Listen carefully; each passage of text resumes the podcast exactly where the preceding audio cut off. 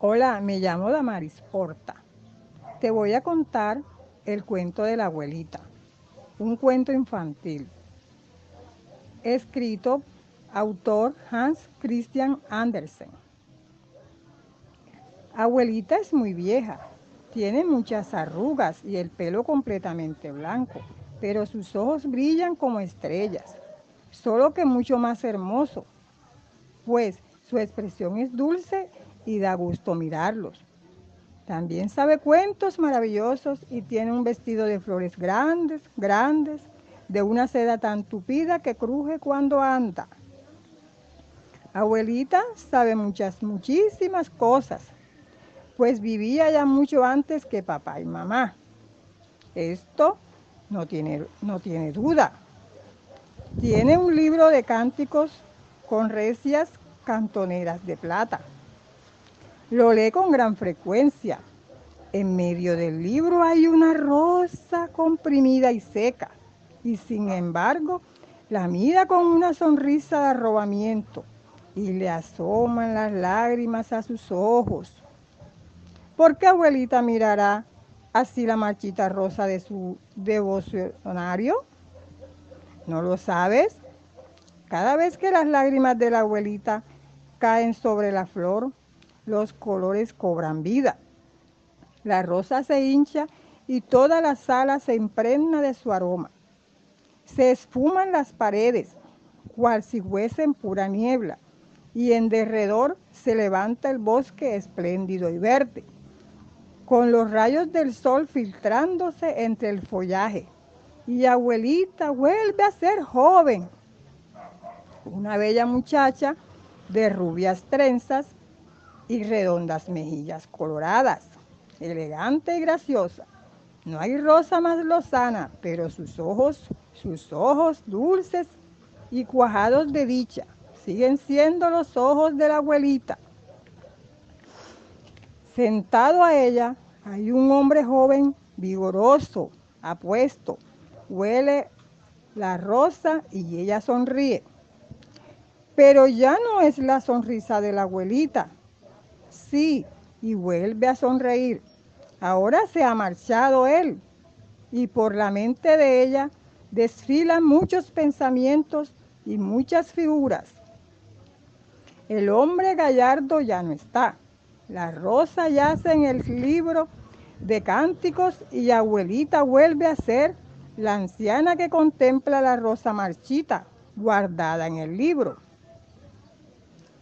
Ahora abuelita se ha muerto, sentada en su silla de brazos.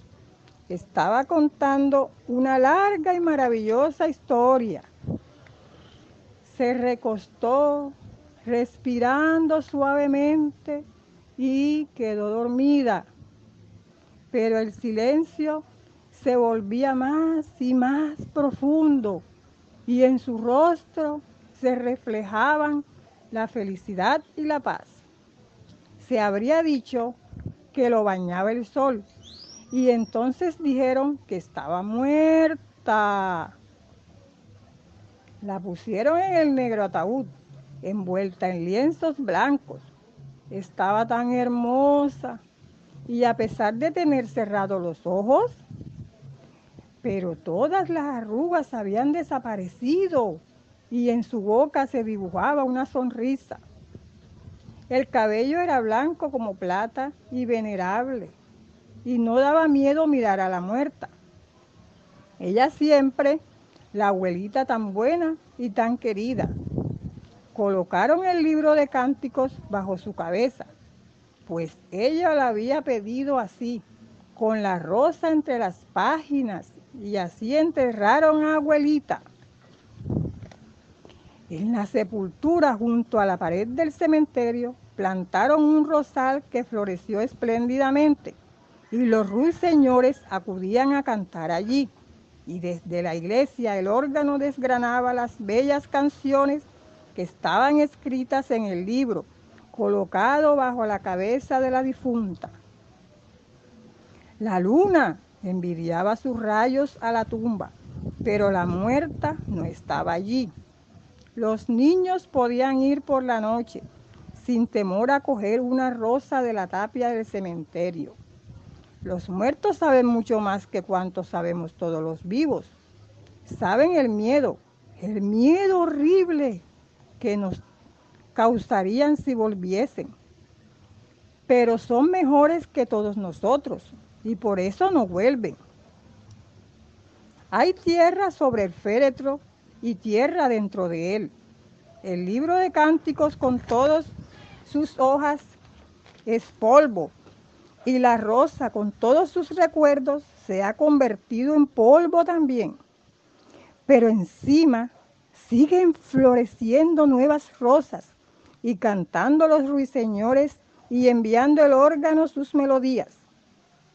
Y uno piensa muy a menudo en la abuelita y la ve con sus ojos dulces, eternamente jóvenes. Los ojos no mueren nunca. Los nuestros verán a abuelita, joven y hermosa como antaño, cuando besó por primera vez la rosa roja y lozana que yace ahora en la tumba convertida en polvo. Y colorín colorado, este cuento se ha terminado.